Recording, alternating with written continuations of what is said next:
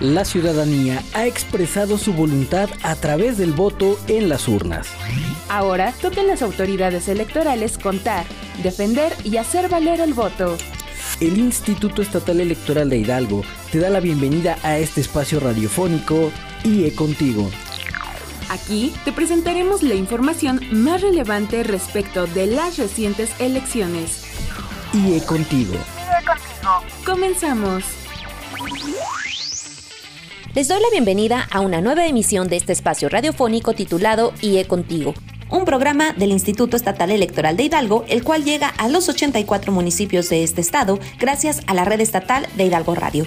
Y al frente del micrófono se encuentra su amiga Laura Muñoz. Y como siempre, les invito a mantener contacto con nosotros a través de nuestras redes sociales. En Facebook, síguenos en nuestra fanpage Instituto Estatal Electoral de Hidalgo. En Twitter e Instagram, síguenos a través de arroba IEE Hidalgo.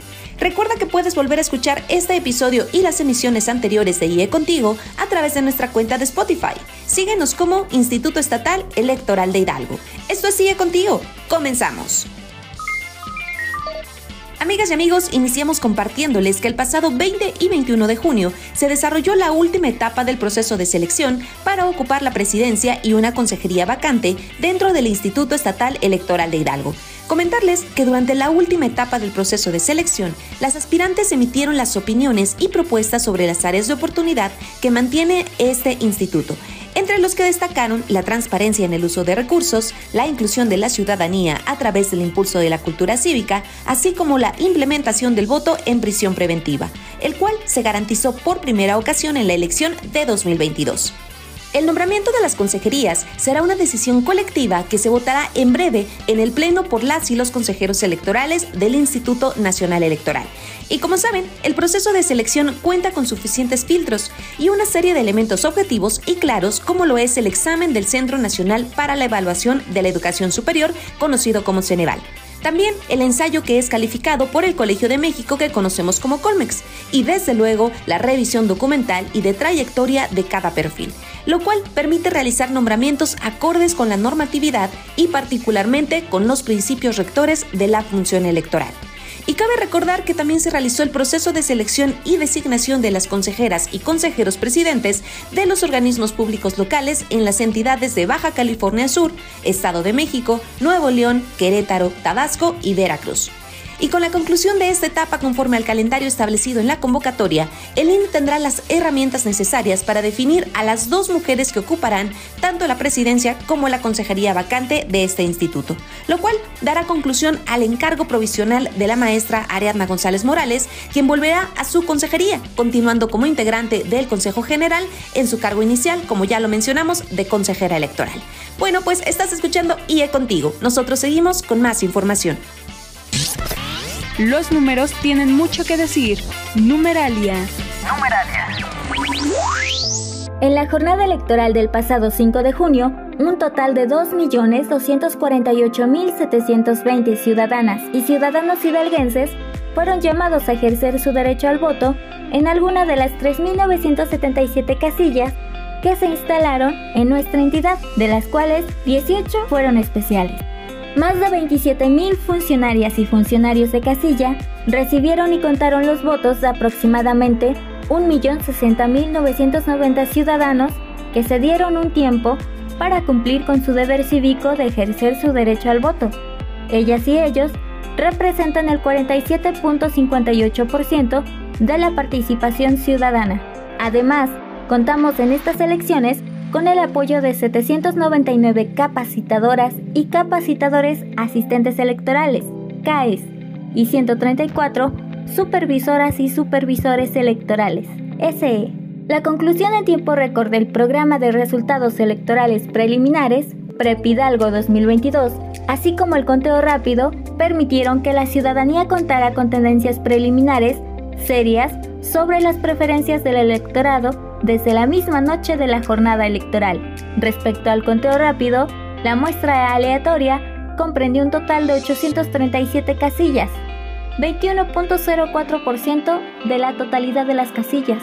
Como novedad para este proceso electoral local 2021-2022, se implementaron acciones para garantizar el voto de las personas en prisión preventiva, que contempló cinco centros penitenciarios del estado, Pachuca, Varonil y Femenil, Tula, Tulancingo y Jalcotán, donde pudieron sufragar 116 personas de este sector poblacional. Es así que la voluntad ciudadana definió el rumbo de la democracia hidalguense. La titularidad del Poder Ejecutivo entrante contempla un periodo de seis años en el cargo, a partir del 5 de septiembre de 2022 y hasta el 4 de septiembre del 2028. La felicidad no ocurre por casualidad, sino por elección.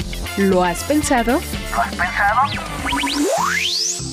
¿Por qué es importante monitorear los spots durante las campañas electorales?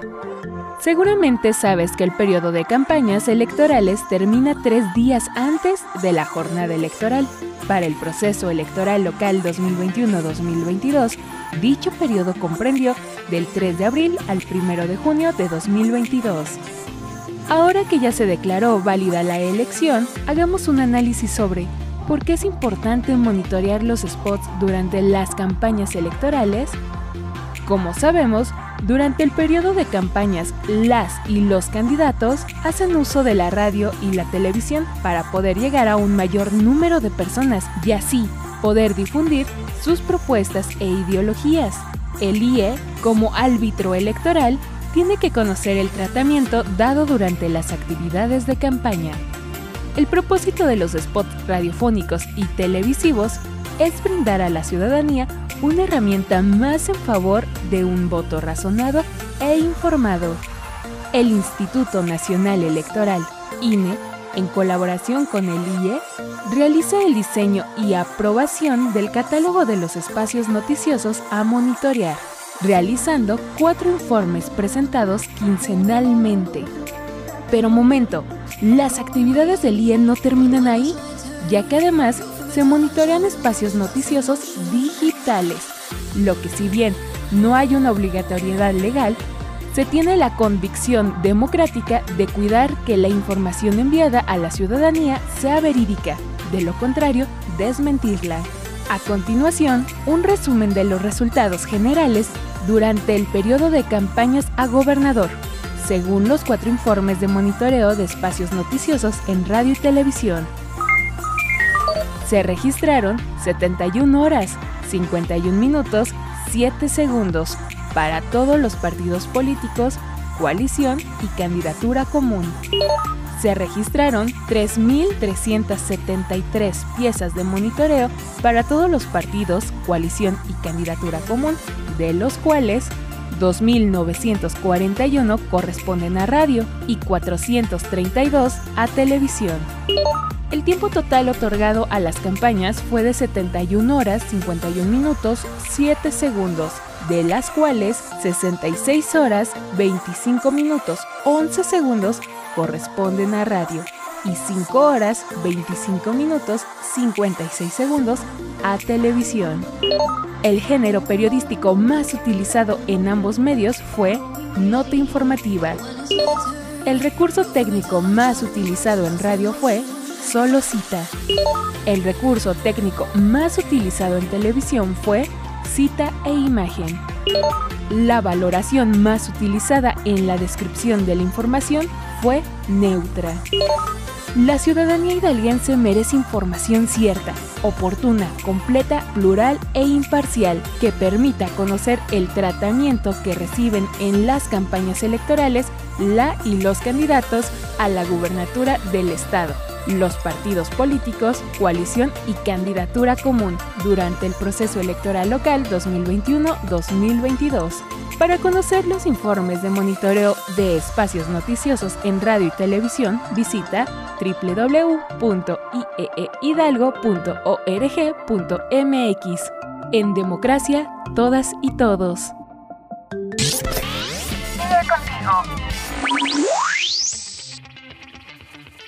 Estamos de regreso, amigas y amigos, y quiero compartirles que del 22 al 24 de junio se llevó a cabo el Congreso Nacional Agenda 2023-2024, Acciones para la Inclusión, con sede en el estado de Querétaro. donde los diferentes organismos públicos locales electorales del país compartieron las experiencias adquiridas durante los procesos electorales federales y locales de 2020 al 2022, así como la base para avanzar en la creación de más y mejores medidas de acceso a los derechos político-electorales a fin de garantizar el derecho a la igualdad no solo en su vertiente formal, sino material o sustantiva. Situación urgente en la actualidad para hablar de una verdadera consolidación democrática, así como de una democracia incluyente. Desde el Instituto Estatal Electoral de Hidalgo asistieron la consejera presidenta provisional Ariadna González Morales y los consejeros electorales Cristian Uciel García Reyes y Guillermo Corrales Galván. Recordemos que, en temas de acciones afirmativas, desde el IE se vigiló que en la llamada elección de la inclusión en 2021, las postulaciones que hicieron los partidos políticos se dieran contemplando diversas acciones, como la participación de las mujeres en equidad, la participación de jóvenes menores de 30 años, la postulación obligatoria de personas indígenas en los distritos mayoritariamente indígenas y aquellos considerados como mixtos. Asimismo, se garantizó en el proceso electoral local 2020-2021 la inclusión en las fórmulas de personas personas con discapacidad y por primera vez en la historia la participación de las personas de la diversidad sexual, lo que dio como resultado la integración a la 65 legislatura en paridad, en la cual dos personas que viven con una discapacidad integran esta legislatura. Asimismo, una persona de la diversidad sexual, cinco personas indígenas y una persona joven menor de 30 años respecto al proceso electoral local 2021-2022, donde el voto de los hidalguenses renovó el poder ejecutivo, se presentaron acciones afirmativas. Una de ellas para que la propaganda electoral que produjeran y difundieran los partidos políticos, coalición, candidatura común, candidata y candidatos durante la renovación de la gubernatura Hidalgo 2022 se tradujera en las lenguas ñañú, náhuatl y tepehua, así como la relativa a las recomendaciones que observaron los partidos políticos y las figuras contendientes para garantizar la participación de personas con discapacidad dentro de las actividades de campaña así como la inclusión de personas en prisión preventiva que como un hecho sin precedentes en Hidalgo fueron partícipes en la más grande decisión del Estado de Hidalgo. Esta última eh, acción de voto de personas en prisión preventiva ya no se da como una acción afirmativa, sino como una obligatoriedad del Estado de Hidalgo. El intercambio de estos diálogos y opiniones entre las consejerías de los organismos públicos locales electorales realza la importancia de la consolidación de la democracia a nivel local y nacional. Amigas y amigos, es momento de ir a un corte. Les comparto que como parte de las iniciativas para generar interacción con la población y difundir cada detalle de las actividades celebradas desde este instituto, creamos el sitio web concienciacívica.org, espacio dedicado a la difusión de la cultura democrática, los derechos civiles y políticos, así como de las actividades que realiza el Instituto Estatal Electoral de Hidalgo. Estás escuchando IE contigo. Enseguida volvemos con más información. Con tu voto y participación, has dado rumbo a la democracia hidalguense. Estás escuchando IE Contigo. IE Contigo. En un momento continuamos. IE Contigo. El voto de las y los hidalguenses cuenta. Y cuenta mucho. Estás escuchando IE Contigo. IE Contigo. Continuamos. Queridas y queridos radioescuchas, estamos de regreso en el segundo bloque de este espacio titulado he contigo. En la voz les saluda su amiga Laura Muñoz y estás escuchando un programa del Instituto Estatal Electoral de Hidalgo. En este segundo bloque vamos a platicar sobre uno de los mecanismos de participación ciudadana que se está organizando para que las personas de pueblos y comunidades indígenas participen en la construcción de una reforma de ley. Pero antes es muy importante compartirles el contexto. En septiembre de 2019, el Congreso local aprobó una reforma a la ley electoral del Estado de Hidalgo, en la cual se reconocían los derechos de los pueblos y las comunidades indígenas a la protección y promoción de su patrimonio cultural, a elegir, conforme a sus normas, a las autoridades que los representan, así como el ejercicio de sus formas de gobierno y el derecho de acceso a cargos públicos y de elección popular. El apartado tercero se modificaba para que dichas comunidades pudieran elegir de acuerdo con sus normas, procedimientos o prácticas tradicionales a las autoridades o representantes para el ejercicio de sus formas propias de gobierno interno, garantizando que las mujeres y hombres indígenas disfrutaran y ejercieran su derecho de votar y ser votados en condiciones de igualdad. Sin embargo, en el año 2020, la Suprema Corte de Justicia de la Nación invalidó el decreto 204 que modificaba el artículo 5 de la Constitución Política del Estado de Hidalgo. las y los magistrados invalidaron la reforma electoral del Estado por falta de consulta previa a pueblos y comunidades indígenas y afrodescendientes. La Corte argumentó que las modificaciones eran anticonstitucionales, y es que los pueblos y comunidades indígenas y afrodescendientes tienen derecho a ser consultados de manera previa, informada, culturalmente adecuada, de buena fe y a través de sus representantes o autoridades tradicionales. Esto cuando las autoridades legislativas pretendan emitir una norma o adoptar una acción susceptible de afectar directamente sus derechos e intereses. La Suprema Corte detalló que lo anterior está claramente expresado en el artículo 6 del convenio 169 de la Organización Internacional del Trabajo, así como la interpretación del artículo 2 constitucional que reconoce y garantiza el derecho de los pueblos y comunidades indígenas a la libre determinación. Actualmente, el Congreso local, a través de la primera Comisión Permanente para el Desarrollo Integral de los Pueblos Indígenas, organizaron el Foro para el Diseño de las Bases para la Consulta Indígena del Estado de Hidalgo, el cual es un ejercicio de participación ciudadana que permitirá cumplir con lo mandatado por la Suprema Corte de Justicia de la Nación. Y déjenme comentarles que en este marco se llevó a cabo la firma del convenio de colaboración entre el Congreso del Estado y el Instituto Estatal Electoral de Hidalgo. En representación del IE, firmó la maestra Ariadna González Morales, consejera presidenta del IE, así como el diputado Jorge Hernández Arauz, presidente de la Junta de Gobierno del Congreso Local, y el diputado Miguel Ángel Martínez Gómez, presidente de la Primera Comisión Permanente para el Desarrollo Integral de los Pueblos Indígenas de la 65 legislatura, quienes dieron a conocer que esta acción implica la incidencia de los demás poderes, para que en la medida de sus competencias se atienda a los pueblos y comunidades indígenas. De esta forma se fortalece la comunicación y acompañamiento para la consulta indígena del Estado de Hidalgo, la cual permitirá la construcción de un marco jurídico para que los pueblos indígenas sigan conservando sus estructuras jurídicas, sociales y políticas. Letras para la democracia. Letras para la democracia. ¿Sabías que? El artículo 38 de la Constitución Política de los Estados Unidos Mexicanos prevé en su fracción segunda que los derechos de la ciudadanía se suspende por estar sujeto a un proceso criminal por delito que merezca pena corporal, a contar desde la fecha del auto de formal prisión. En sentido contrario, pero también con rango constitucional desde el 2008, el artículo 20, apartado B, fracción primera, prevé que Dentro de un proceso penal es derecho que toda persona imputada que se presuma su inocencia mientras no se declare su responsabilidad mediante sentencia. Estas disposiciones constitucionales en aparente colisión requerirán un ejercicio de ponderación que permitiera hacerlas compatibles o al menos que coexistieran de manera armónica.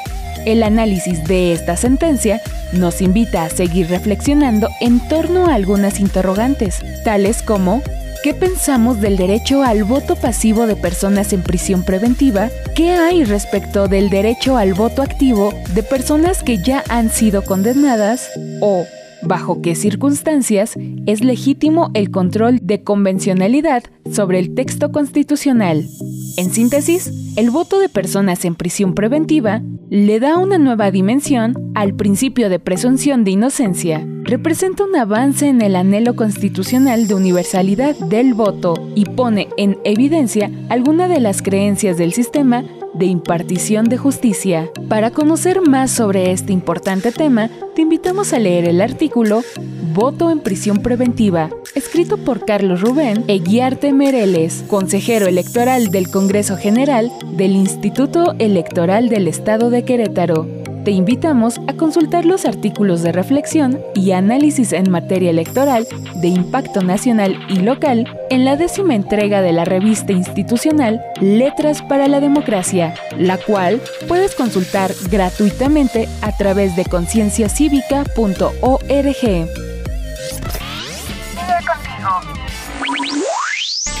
Gracias a ti que participaste en la observación electoral. Gracias a ti que fuiste funcionaria y funcionario de casilla. Gracias a ti que ayudaste a organizar la elección. Pero sobre todo, gracias a ti, que tomaste la decisión de participar en estas elecciones y ejercer tu derecho al voto para renovar la gubernatura de nuestro estado. Quienes integramos el Instituto Estatal Electoral de Hidalgo, queremos decir gracias por confiar, gracias por votar y participar.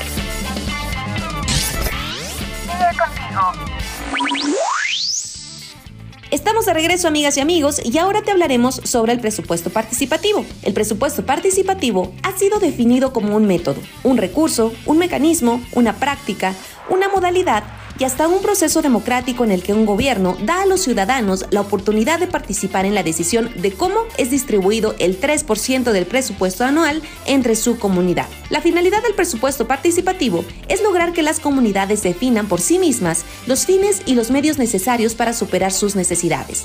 La ciudadanía propone y vota por proyectos que fomenten la identidad cultural, que impulsen la economía, la infraestructura, el cuidado del medio ambiente, alguna actividad recreativa o deportiva o que impulse al turismo en la comunidad. Así, la Asociación Olin, en conjunto con el Ayuntamiento de Acasochitlán y el Instituto Estatal Electoral de Hidalgo, lanzaron una convocatoria, por medio de la cual se pondrá en marcha la prueba piloto de presupuesto participativo Hidalgo Florece.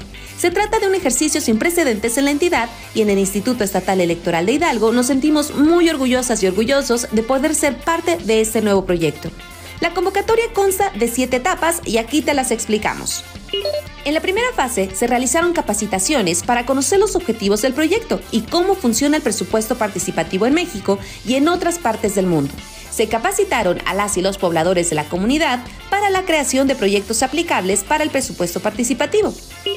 Para la segunda etapa, se publicó la convocatoria para la comunidad de Santa Ana Tzacuala. En esta fase es cuando la comunidad registra sus propuestas. El periodo de registros fue del 30 de mayo al 24 de junio de 2022. Para la tercera etapa, que va del 5 al 15 de julio de 2022, se dictaminarán los proyectos. Será a cargo de un comité dictaminador conformado por cinco personas, quienes analizarán la viabilidad, así como la factibilidad técnica financiera. En la cuarta etapa empiezan las campañas para la difusión de los proyectos, que ya fueron previamente aprobados. Durará del 25 de julio al 5 de agosto. Podrán conocer los detalles de los proyectos y el beneficio a la comunidad, incentivando la participación ciudadana de manera responsable, libre e informada. La quinta etapa se trata de las votaciones. La jornada electiva se llevará a cabo el 8 de agosto de 2022 en un horario de 9 a 17 horas, donde las y los vecinos podrán acudir a votar para elegir a los tres proyectos ganadores. Este ejercicio resulta muy interesante, ya que las personas podrán votar de manera presencial en la delegación de la comunidad pero también estará disponible de manera virtual una plataforma elaborada por Olin AC y el IE para poder ejercer el voto vía Internet. Para eso se contará con un preregistro que comprende del 15 al 29 de junio. Ya para la sexta etapa se podrán consultar los proyectos ganadores del 10 al 14 de agosto de 2022 en la página de Olin AC y desde luego en este espacio de IE Contigo. La séptima y última etapa es la ejecución de los tres proyectos que obtuvieron más votos. Estará a cargo de Olina C y el ayuntamiento con el acompañamiento de un comité ciudadano que observará la ejecución y transparencia del proceso. Para consultar más detalles acerca de la convocatoria, puedes hacerlo a través del enlace olinac.org.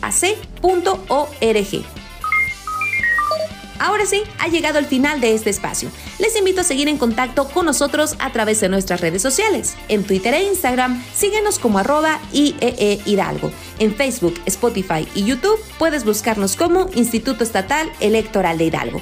Sigue de cerca todas las actividades restantes del proceso electoral Hidalgo 2022 en las redes sociales del IE y a través de eleccioneshidalgo2022.org. Agradecemos todo el apoyo en la transmisión de este espacio.